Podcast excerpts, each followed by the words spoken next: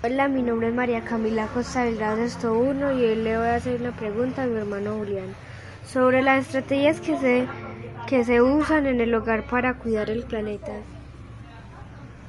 Eh, las estrategias que se utilizan para cuidar el, el medio ambiente a nivel de hogar es la separación de todo el tema de los, de la, los residuos orgánicos, todas las cáscaras, eh, la separación también de los plásticos y eh, los residuos inorgánicos, como lo es el cartón, entre otras cosas.